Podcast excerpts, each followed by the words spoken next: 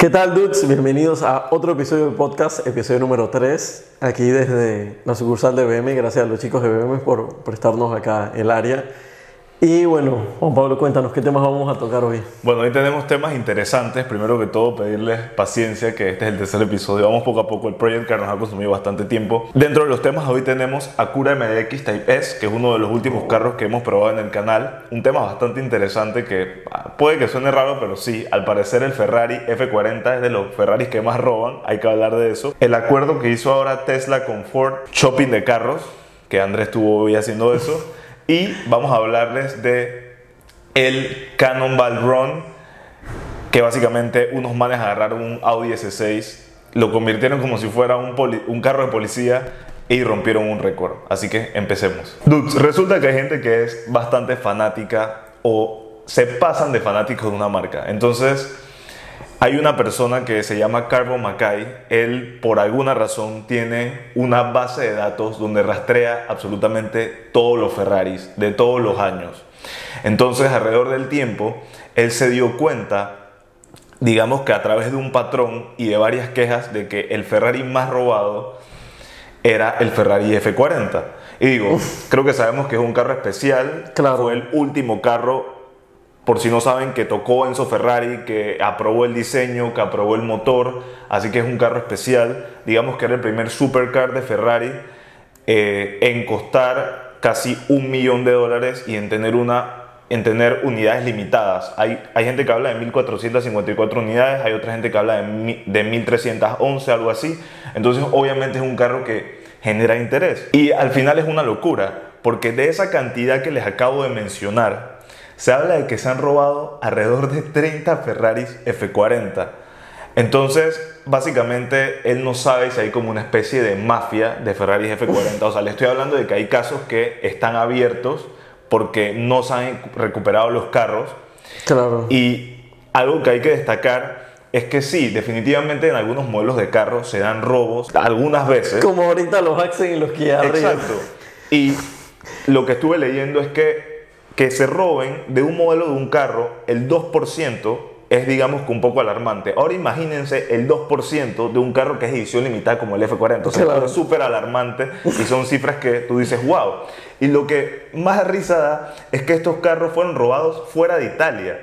O sea, se dice que después de 1992 llegaron como 210 F40 a Estados Unidos, que de eso se robaron como un par y me da risa que estemos hablando de que se robaron un par como si fuera normal, pero es que la cantidad es como elevada. Claro. Entonces, Igual tomando en cuenta que por lo general los ladrones no roban carros de alto perfil porque al final, exacto, no tienes cómo revenderlos, cómo te ocultarlos. corres, te corres el riesgo, exactamente. Es como que te robes aquí un carrera, cualquier carrera que te robes aquí en Panamá, es como que Bueno, radean por la policía y que busquen un carrera, es como que cuántos carreras va a haber sí, en ese momento en la calle rodando. Panamá, bueno, también Panamá es pequeño, Bueno, pero sí, la mayoría de los robos se dieron disque, o sea, en Europa, disque Inglaterra, eh, perdón, en Francia, eh, Alemania y creo que Londres. Entonces, de esos 30 carros robados, 20 fueron fuera de Italia, lo cual en verdad causa mucha risa. Y aquí hay unos temas locos, o sea, este man en su base de datos tiene información que dice que el man no puede sacar, que yo no sé cómo ha logrado tener esta información, donde tiene literalmente las hojas de Ferrari con las cartas donde dicen si es tal carro eh, fue robado a tal hora en tal lugar, si alguien sabe, por favor repórtelo. O sea, se habla de un man que fue a un evento en Alemania donde se reunían dueños de Ferraris se fueron a dormir y el día siguiente el carro no estaba. Resulta que dieron con el carro porque la persona que se lo había robado, cuando llegaron al garaje, tenía una Harley Davidson que también había sido robada. También se habla de, de Usain, se me va el nombre del man. Usain Bolt. No, No, el ¿cuál? Saddam, Saddam Hussein. Ah, creo que se ok, llama. sí. Eh, de que en los tiempos que se desató el tema de la guerra, como que el, F- el F-40 de él lo robaron. Otros dicen, porque él se tuvo que ir de su país para ocultarse. Otros dicen que en realidad el malo dejó una gasolinera y que se lo robaron. Pero, o sea, estamos hablando de que estos manes intentaron comprar el carro.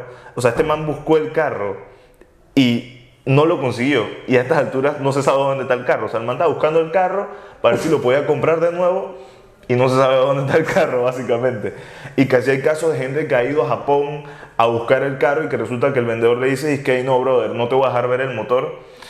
El man se regresó para su país y cuando regresó se dio cuenta efectivamente que el carro era robado y que así el man, inclusive este tipo de Carlos Mackay está tan metido en el mundo este que ha logrado que los carros no se vendan. Le tocó que un man subió la foto del carro a, de un F40 a internet, una página, y el man dice que este carro se metió, buscó el VIN number, como tú dices, y resulta que el carro había sido reportado robado. Y el tipo dijo, hey, este carro lo robaron. Y el tipo le decía al dueño del grupo, como un grupo de Ferrari, como de que dile a este man que borre los comentarios que está diciendo que este carro que yo puse es robado, cuando en realidad eso es mentira. Y efectivamente él mantenía la carta de Ferrari, decía tal año tal carro fue robado. Y bueno, el tipo no sabía al final si ese carro ya el dueño lo había recuperado, pero él cumplió pues, poniendo el reporte. Y al final, efectivamente, logró. Sí, sí, el verdadero grande fauto, literal. Sí, sí, eso, eso lo enfocó. Así que bueno, por ese lado, ese tema de Ferrari eh, me llamó la atención y el tipo al final del video, que está en BingWiki, si quieren ir a verlo, sube que la vaina esta para que tú... que para todos esos Ferrari owners de F40 como que eviten robo y como la vaina esa que le pones al timón para que no se lo puedan llevar. claro, me imagino. así. Sí, la, la, la, varilla esa que usaban en los tiempos antes. Así que si tienen un F40, cuidado que al parecer eh, está hard en el mercado de ese carro, claramente pues. Bueno, es que de hecho casualmente creo que fue ayer que me salió como un Reels que mostraban este de que, que lo estaban poniendo en la grúa, dije, ya tengo Mónaco, ese que, ah, que todo el mundo. Que lo subieron. Ajá. Y que decían que ese carro cuando salió costaba como 300 mil dólares y ya ese carro va como por los 2 millones. De Sí, sí, sí. Es más, me salió un video de TikTok de un pelado mexicano que decía que el carro costaba 40 millones, no sé por qué. Pero al final todo esto fue una estrategia de mercadeo. Por lo que vi en el video, pusieron el carro en el yate porque como estaba en todo el tema del Gran Premio de Mónaco, dije que los millonarios para ver si alguien se le antojaba el carro y lo compraba. O sea, todo fue una vaina de marketing de una empresa que vende antigüedades de lujo. Claro. Así que bueno, ahí no sé si le funcionó, pero fue tremendo video. Sí, fue tremendo marketing para Ferrari. exacto. Moviéndonos al siguiente tema, el carro que grabamos, que ya está en YouTube, ya pueden ir a verlo, Acura MDX Type S. Así es. ¿Tú qué dices de ese carro? Lo esperamos por, por un tiempito, la verdad. Ah, sí, full, lo esperamos por un tiempo cuando, cuando grabamos el Type e, el, el Acura MDX, que lo grabamos hace ya como dos años casi, dijimos que había una versión, que iba a salir una versión Type S y que eso, pues que si llegaba aquí a Panamá íbamos a tratar de grabarlo para ustedes y efectivamente ahí lo grabamos, ya está el video en YouTube. Un video más que todo enfocado a manejo porque, ajá, pues porque ya le hicimos video a la Acura MDX, así que Así que la parte de info, entretenimiento y demás del carro, digamos que eso ya lo habíamos hablado y la comodidad del carro, acá fue más enfocado en manejo y bueno, la verdad es que es un carro que nos impresionó, muy buen manejo, buen motor, buen desempeño, con nuevos modos de manejo que incluyen modo Sport, modo Sport Plus. Deporte Plus creo que le llaman ellos. Ajá, Deporte Plus. Eh, bueno, carro all-wheel drive muy buen agarre también, frenada. La verdad que este es un carro que, si le somos sinceros, no es que cambie tanto en estética como lo ves afuera. Hay alguna, una que otra cosa que lo hace ver deportivo. Tiene las cuatro salidas de escape que lastimosamente no suenan como quisiéramos, en el sentido de que no hay como tanta diferencia. Creo que el carro te tiene una especie de sonido adentro de la bocina. Las bocinas están muy buenas. Así es. Y como decíamos en el video, es un carro que una vez pruebas ese modelo con ese motor, la verdad que sientes que ese es el motor que deberían tener todos. O sea, la respuesta es muy, muy buena, de verdad. No es que la LMX, la LMX de entrada sea mala, pero esta es como que wow. De verdad, el carro te hace masaje en los asientos. Ah, sí. O sea, de verdad que el carro tiene muy buenas cosas. Y en este, bueno, la suspensión, el nivel de la suspensión es variable. Ah, exactamente. Eso es importante. Que bueno, últimamente hemos estado grabando carros así, dije, con suspensión y toda la pifia. Así es. Y la verdad que se siente, se siente chévere. Y me impresiona lo rápido que estos carros, bueno, los que hemos probado, como que te bajan y sube la suspensión. O sea, es bastante rápido. Literalmente lo ves adelante y atrás. Así que nada, ese carro la verdad que está Muy 10 de 10. Igual vamos a dar los números aquí de horsepower, newtonmetros y eso, que ahorita mismo no me acuerdo de todo. Igual el video está en YouTube. No se lo pierdan. 351 caballos. Ok, sí. Porque el de entrada trae 290. 290, exactamente. Ah, todavía me acuerdo. Seguimos entonces, tenemos el tema de Tesla y Ford. Cuéntame, ah, porque la verdad que yo leí eso rapidito, me acuerdo que le hice captura, pero al final no, no investigué más al respecto. Bueno, básicamente esto se trata, y, bueno, pues es una noticia mayor en la industria, sobre todo de su automotriz eléctrica, de que para el próximo año 2024 Ford se alió con Tesla para tener acceso a la super red de cargadores de Tesla. Y la parte más loca va un poco en contra de mis principios porque yo confío bastante en la, en la estandarización y normalización de las cosas. Es que ahora entonces los carros Ford van a empezar a traer conexión tipo Tesla. En vez de usar la conexión CS1, que es la que usan en teoría la mayoría o casi todos los carros en, en América, pues, que son los que por ejemplo vemos que usa BM aquí en Panamá y los que usa BM en Estados Unidos, es ese tipo de conexión. Entonces ya no van a traer ese tipo de conexión, sino que van a traer conexión tipo Tesla. Yo supongo que deberían de para el resto de América aún traer conexión tipo regular.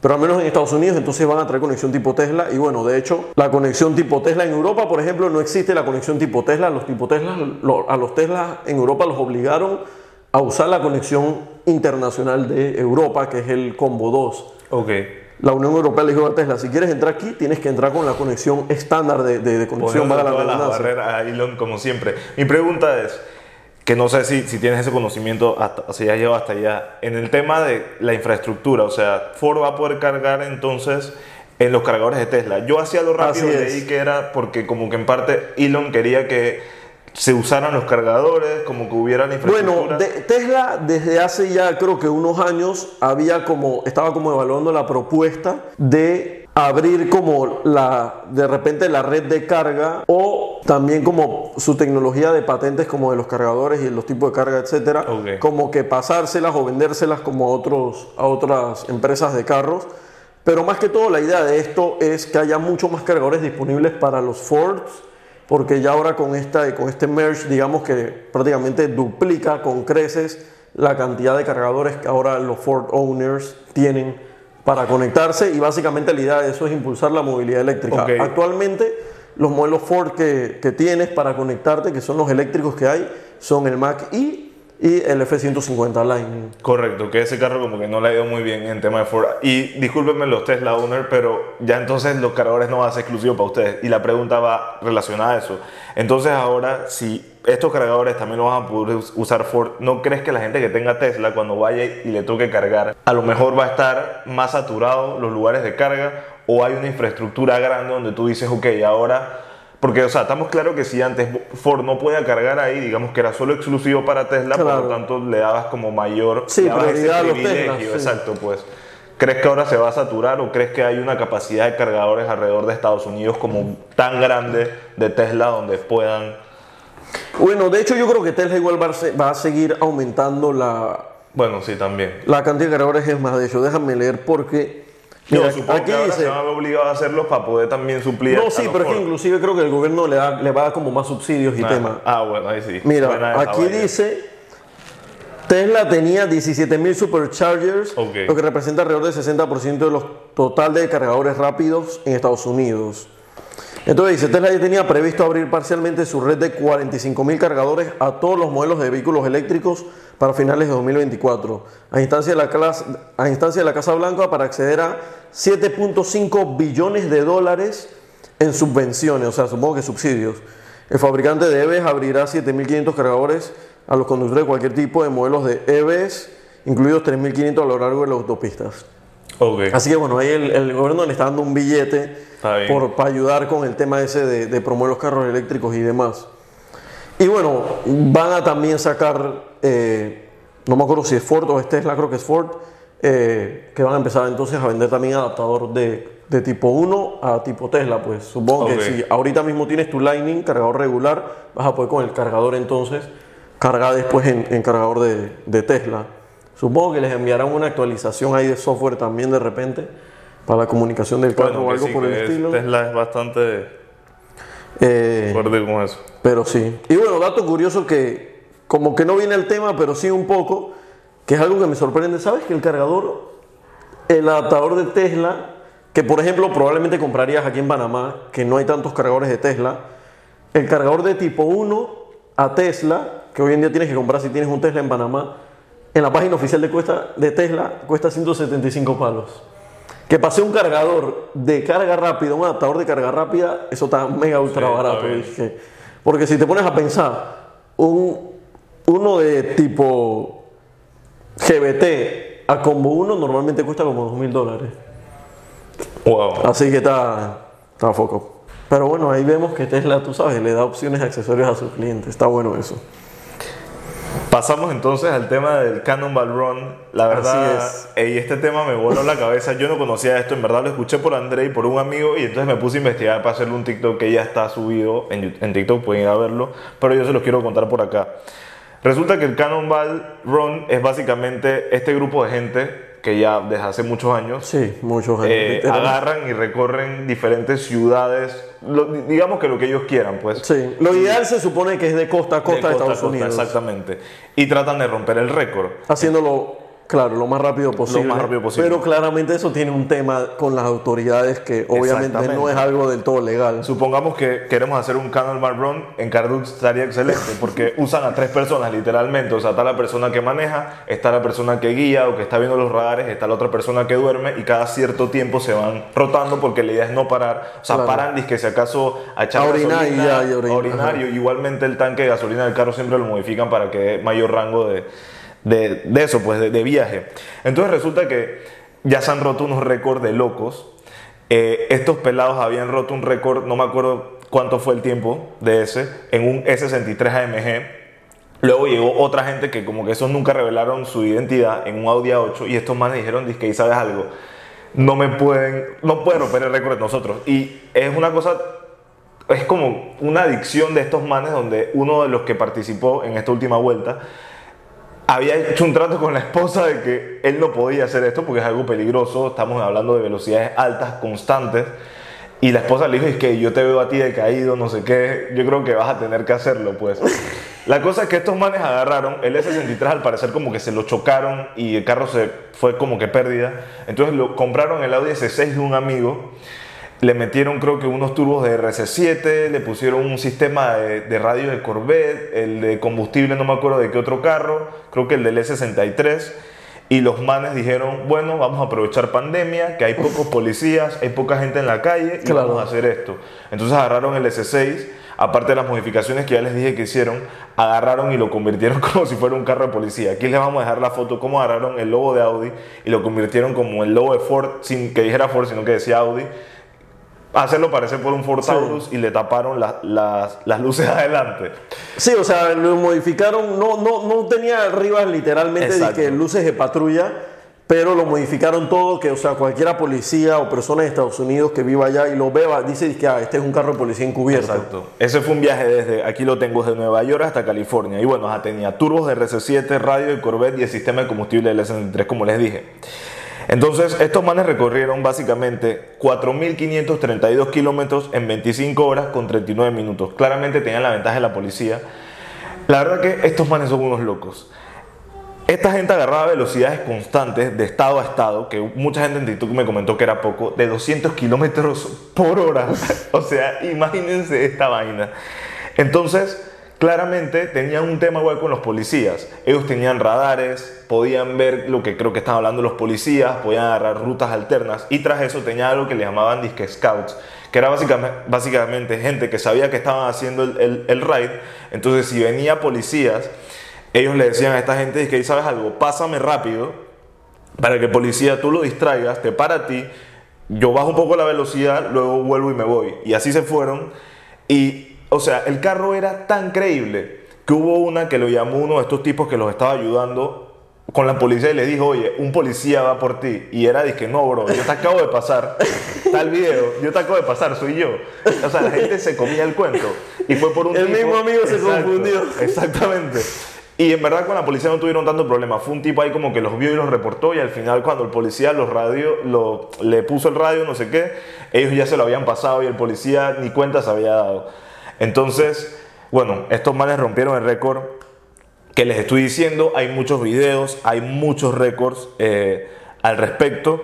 Lo que sí es que ellos comentan que a pesar de haber rompido, de, de haber roto el récord, no se siente tan especial como cuando lo hicieron la primera vez que era Claro, me imagino, normal. porque sí, exacto. Ahora Aquí fue como que hiciste favor. trampa, dije. Exactamente, tú ibas a su favor, habían pocos policías, Poca gente en la poca calle. gente en la calle. Ahora, lo que sí no sé cómo hicieron, yo no me acuerdo qué medidas tenía Estados Unidos, Sí. pero no sé cómo hicieron Si habrán para- hecho de eso como, como retenes, disque, ah, para ver si tienes disque para Sí, no me acuerdo cómo andaban, pero los salvoconducto, se hicieron los locos, rompieron su récord y hasta ahora, hasta no tengo entendido, Eh, es el récord que hay, fue en pandemia. Y bueno, yo creo que se va a quedar un rato, porque es Sí, que exacto, o sea, ahora difícil. con poco de carros, con los policías y con todo y eso va... Lo que a mí me llama la atención es que los policías pueden ver estos videos en YouTube, o sea, ellos tienen que saber que esto existe. Claro, ¿y qué esto pasó? Como que nunca llegan a agarrar a la gente o como que no prohíben eso, o sea, yo, eso es una cultura básicamente, o sea, eso lo hacen, no quiero decir que a cada rato, pero me explico, es como Claro. que la policía, me imagino que lo sabrá, no sé cómo harán para que no se den cuenta. Pero bueno, Digo, supongo que de repente tú sabes, faltaría que llegue un político así con ganas, como con muchas De ganas de fregar. molestarlos, para que el man como que tú sabes, le diga a la policía como que, ay, vamos a abrir un caso a partir de esto. Y digo, también faltaría ver el tema de las evidencias. Porque, por ejemplo, tú puedes grabarte un video tuyo de repente, no sé, yendo por la autopista en la 180, Y que claramente en muchos países no se puede ir a 180, pero al final es como que, ok, pero ¿en qué carro ibas? ¿Cómo sabe la policía qué placa es la placa del carro? ¿Cómo saben quién iba manejando si tú haces el point of view? Me explico. O sea, te ponen la multa a ti, me la ponen a mí. O sea, creo que a veces es como que complicado, igual como que toda esa parte. Pues así que supongo que digo. Al final también lo que me, lo que me gusta de, de lo que ellos hacen es que esta gente para poder romper estos récords, ellos buscan carros que en realidad no llamen tanto la atención. Claro, no es una que- cosa como que, ah, que van en un Lamborghini. Sí, porque este man como le habían desbaratado el carro, tenía que buscar algo y al final era dizque, o un Corvette o otro carro de estos que dije, ¿cómo hace que esto parezca o pase desapercibido como un policía? Claro. Me explico, un carro familiar. Entonces eso es un plus. Lo que sí me da risa, que mucha gente comentó, es que obviamente después que esos carros pasan de hacer esos récords, ya ese dueño se lo va a tener que quedar o venderlo bien rematado, porque le dan un guate parejo. Claro. Estos manes dicen que cuando se bajan de esos carros, el olor de adentro, que puede que sea una porquería, se acostumbran tanto que cuando salen y respiran aire fresco, la diferencia es abismal. O sea, se quedan y que, bro, yo estuve acá adentro metido por no sé cuántas horas, sin bañarme, sin no sé qué, comiendo adentro, no sé qué, que es una porque, o sea, se convierte en una cochinada, pero no te das cuenta por tanto tiempo de estar metido adentro del carro. Eso, de verdad que no es para cualquiera. Cuéntame, estabas de compras hoy de carros. Ah, sí. No para el canal. Ah, que ya cuando termine este podcast, hoy literalmente estamos lanzando el video del boxer, así que vayan a verlo. Cuéntanos, estabas comprando carros, dices. Ah, sí. Una, la verdad es que fue mi primera vez comprando carros. Así, dije, ay, voy a ir a comprar carros. Este, estaba acompañando a una amiga para una empresa que yo les, les veo los carros. Y fue interesante. Creo que hay bastante oferta aquí en, ah, en Panamá. Bueno, el área de Vista Hermosa, ahí hay un millón de, de lugares de venta de carros. Y bueno, nada, cosas de. Bueno, claramente, tú sabes, el precio que está puesto ahí, obviamente siempre puedes negociar. Es más, me dio risa porque. Eso, eso me, es importante. me- me dio risa porque llegué a un lugar y, y el señor me dice, que ah, el carro está en tanto, negociable. Y yo estaba a punto de decirle, dije, bro, todo está bien negociable. O sea, Eso es verdad. aunque la gente diga que un precio no negociable, claro que tú puedes negociar, o sea, Siempre. siempre. Entonces, entonces sí, de ahí nada. Datos importantes a la hora de comprar carros. Bueno, creo que ya lo hemos dicho antes. Pero igual, bueno, inclusive tal vez un día podríamos hacer un video, un episodio solo de, de eso. Con alguno de los B, con tantos amigos vendedores que tenemos. Cosas importantes que deben de tomar en cuenta, sus necesidades, a veces no, deja, no dejarse llevar tanto por los looks, sabe cuáles son sus prioridades. Por ejemplo, yo acá le decía a esta gente, dizque, antes de ir de compras, yo les preguntaba, dije, ok, ¿qué necesita el carro? ¿Tiene o no tiene que ser 4x4? Ellos me dijeron, bueno, si no es un 4x4, sería bueno que fuera un SUV grande. Si fuera ese 4x4, sería belleza. No tenía que ser un 4x4 así, disque a Super Focop. Al final compramos un. Compraron un X-Trail, que creo que es buen carro. De hecho, yo lo quería comprar, Tú- la tú- verdad. Sí, porque él viene Yo, yo, la quería, yo lo quería comprar, porque literalmente tiene disque la mitad de kilometraje que tiene el mío. Es 4x4, el mío no es 4x4. No es que yo necesite 4x4, pero siento que yo podría haber vendido mi carro como por el mismo precio y tú sabes, pues hace como Claro. un upgrade gratis. Este, así que eso habría sido bueno, pero bueno, ahí ya me ganaron ese negocio. Bueno, yo no necesito 4x4, pero como les digo, o sea, hubiera sido cambiar mi carro por uno nuevo, así que obviamente eso no hubiera estado de más. Pero ellos, por ejemplo, me- yo les pregunté, economía de combustible, les interesa mucho poco, me dijeron, en realidad el carro no es que va a ser el principal carro que se va a estar moviendo, así que digamos que el tema del combustible como que no es 100% la primera prioridad. Yo, yo, ok, cool, ya sé que de repente podemos irnos por un Nissan, porque si quieres algo que gaste menos, de repente como que un Sportage o un Mazda, o tal vez un Toyota, que Claro. un poco menos. Entonces, eso, evaluar las prioridades. Después, bueno, casualmente pasé por donde Muas y no, un amigo Shout out nuestro. Motors.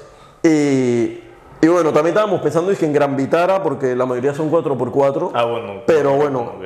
No sé la verdad, al menos bueno, eh, creo que fue él o otra persona me comentó como que a veces como que el motor molesta un poco y me dijo como que no, yo te recomiendo más que te vayas por la X-Trail y yo como que, bueno, sí, la X-Trail es bastante grande, así que si esta gente tiene que llevar como...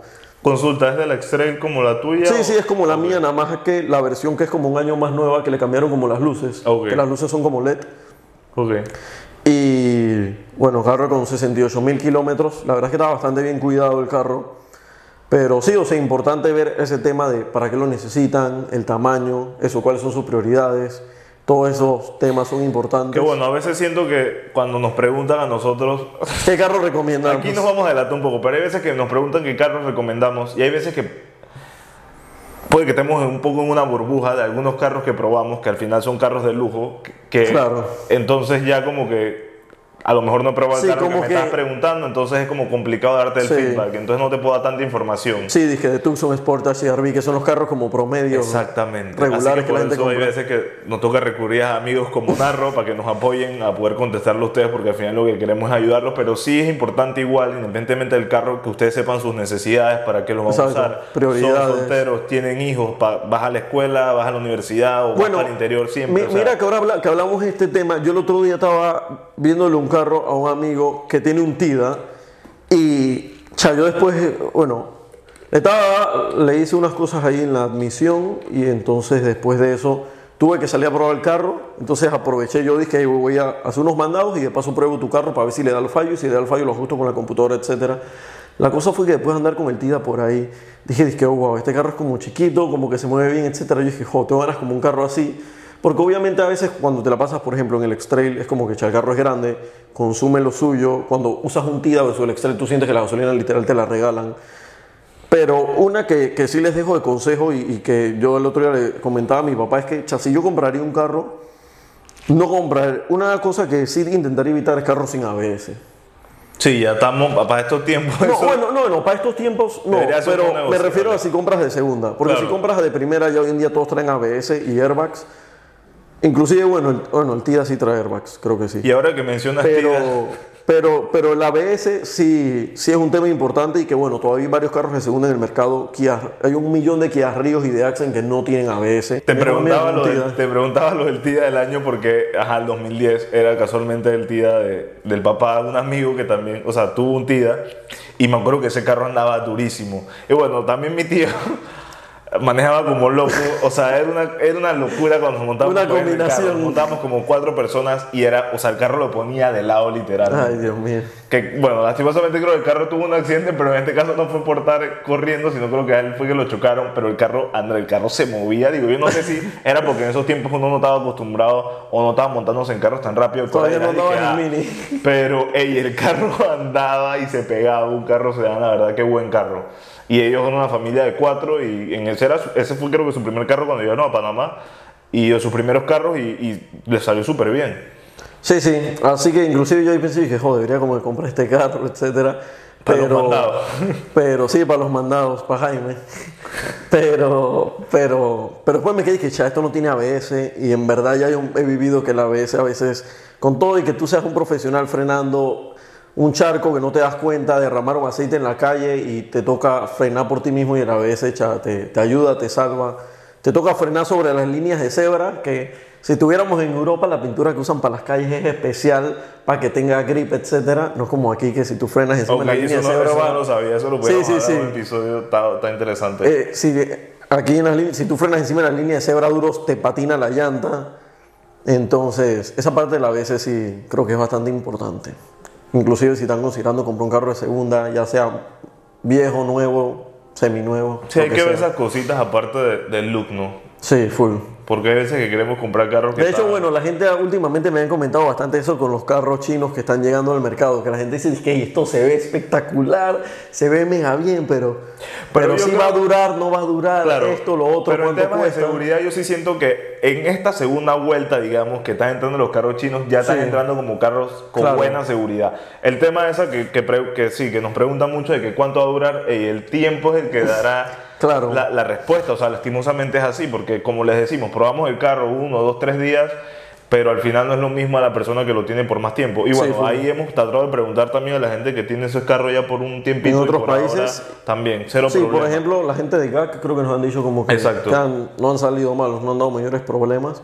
Pero importante, ese tema de seguridad y asistentes de. Y bueno, de al final, y al final ahí también digo, va a ser el tema del concesionario del backup que te dé, porque o sea, tenemos que entender también de que, o sea, tú te puedes comprar, bueno, es que tú te compras un Lamborghini y sabemos que esos carros no son reliable, o sea, los McLaren, Lamborghini, todos los, estos carros no son full reliable. McLaren dizque. específicamente. Entonces, y bueno, Top G se la pasa diciendo eso, dice que el man dice que, o sea, si- de que, de que tú tienes esos carros, a él creo que hasta le pasó una vuelta como un GT3, una cosa así, que estaban en un, en un raid así de frenes por los Alpes suizos, una cosa así, y que el Porsche mismo, que Porsche es de, de esas marcas, siento yo que es como tal vez Sí, la más, reliable, inclusive le pasó una cosa de que como que es así, fallo de motor, no sé, consulta a tu concesionario, siguió manejando y después ya dice que me estoy apagando. ¿Ves? Entonces al final, al final, digo, esas cosas pueden pasar y pueden pasar con marcas de todo tipo, con Hasta todo tipo de presupuestos. Exacto. Pero tú, ahora que Pero al final el tema va también de que eso, o sea, si te pasa en un Porsche y los manes de Porsche de una vez te llaman y te solucionan y te arreglan, Claro. o te pasa en Hyundai, de repente te llaman, te arreglan de una vez el carro, versus que de repente entonces los manes te den vuelta, Pero no te asistan. ahora que mencionas y eso, esas es, cosas. es importante porque aquí estamos, ahorita estás hablando de temas de carros nuevos, pero ¿qué pasa con estas agencias como tú que fuiste a comprar un carro de segunda? Claro. ¿Qué tanto respaldo te dan? Porque tú me estás diciendo la vez pasada que hay un escándalo con Acodeco y que estos Sí. manes no están dando garantía, entonces de también que es se hacen los locos que... cambian como que la como que cierran la, la empresa y la abren en el mismo lugar pero con otro nombre para evadir como que las demandas y cosas Tengan locas cuidado con eso, traten de, pregunten a sus amigos, oye, ¿compraste tu carro segunda? ¿A dónde lo compraste? ¿A quién se lo compraste? Eh, miren, la verdad que yo siento que comprar a veces de patio no es lo mejor. Si tú puedes conseguir una persona que esté vendiendo un carro porque quiere salir de él, como ya le hemos dicho, o, o sientes que es un buen deal y estás tratando con la persona directo, es mejor. Acuérdense que el concesionario de carros de segunda, al final ya compró el carro al precio que tú lo quisieras comprar para él sacarle la plata, para poder sacarle ganancia. O sea, esa es la realidad. Ojo, que van a tener varios Claro. carros, pues eso sí es verdad, que esa es una desventaja, al menos que te vayas en Encuentra 24, que igual muchos concesionarios de carros de segunda están en Encuentra 24. exacto full Pero Facebook Marketplace, que hay mucha gente que no lo conoce, métanse, ahí conseguimos el Boxer, les puede salir joyitas, tanto buenas como malas. La Sí, cosa es que todo. también tengan su mecánico ahí que los apoye, pues. Es una combinación de, de varias sí, cosas. sí, tiene sus pros y sus contras. De hecho, mira que es interesante ahora que lo comentas porque cuando me dijeron, dije, "Hey, necesitamos que nos acompañes a, a conseguir un nuevo carro, que no sé qué cosa, yo lo primero que pensé fue, dije, bueno, empecemos por meternos en Facebook Marketplace. O sea, mi primera opción fue no ir a los patios de carro, pero ellos me dijeron, dije, cha, en realidad, ¿sabes? Estamos comprando esto para una empresa, etcétera, entonces como que como que está un poco informal, como que comprarlo como a una persona particular y particular. como que el respaldo y la cosa, independientemente de que exacto, o sea, igual un patio no es que te vaya a dar el super respaldo como una agencia o algo por el estilo, pero, pero precisamente mira tú, o sea, yo también pensé igual que tú y me dijeron fue al revés, como que no, esto es Claro, empresa, digo, necesitamos sí. como que un team, mayor tema de garantía, entonces como que necesitamos como que sea de patio, y yo como que ok, cool. Así que bueno, ahí está, si van de car shopping, yo quisiera tener esa experiencia también de car shopping, carros de segunda. Eh, lo más cercano ha sido el L300, pero todo por cosas referidas porque nos mandan los links. así Sí, que, sí. Nada, estos son los temas que tenemos para el día de hoy. Espero podamos hallarle le hemos hallado mierda, le, hagamos- le hemos aportado algo nuevo, que corte esa vaina ahí. Espero le hayamos aportado algo nuevo. La verdad que... Yo creo a- que tuvieron interesantes los temas. Sí, sí, sí. Full. Ok, vámonos. Dale. Espero le hayamos aportado algo nuevo.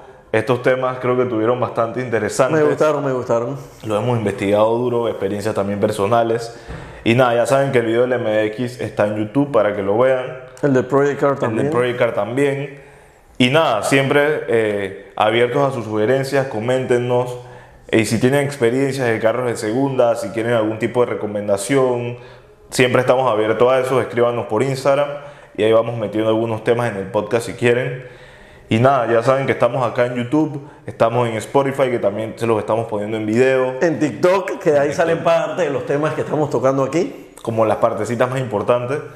Así que nada, gracias por, por vernos y bueno, nos vemos en el próximo episodio. Saludos.